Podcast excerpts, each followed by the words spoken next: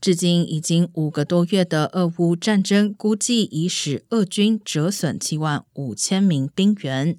CNN 的报道指出，俄罗斯提供诱人条件，征召罪犯上前线。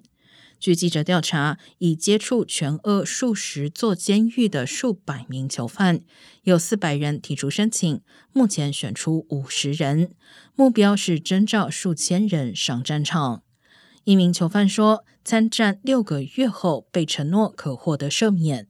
另有人表示，每月报酬为十万卢布或二十万卢布。一名维权人士称，某些人犯还获得承诺，如果阵亡，家属可获得五百万卢布的抚恤金。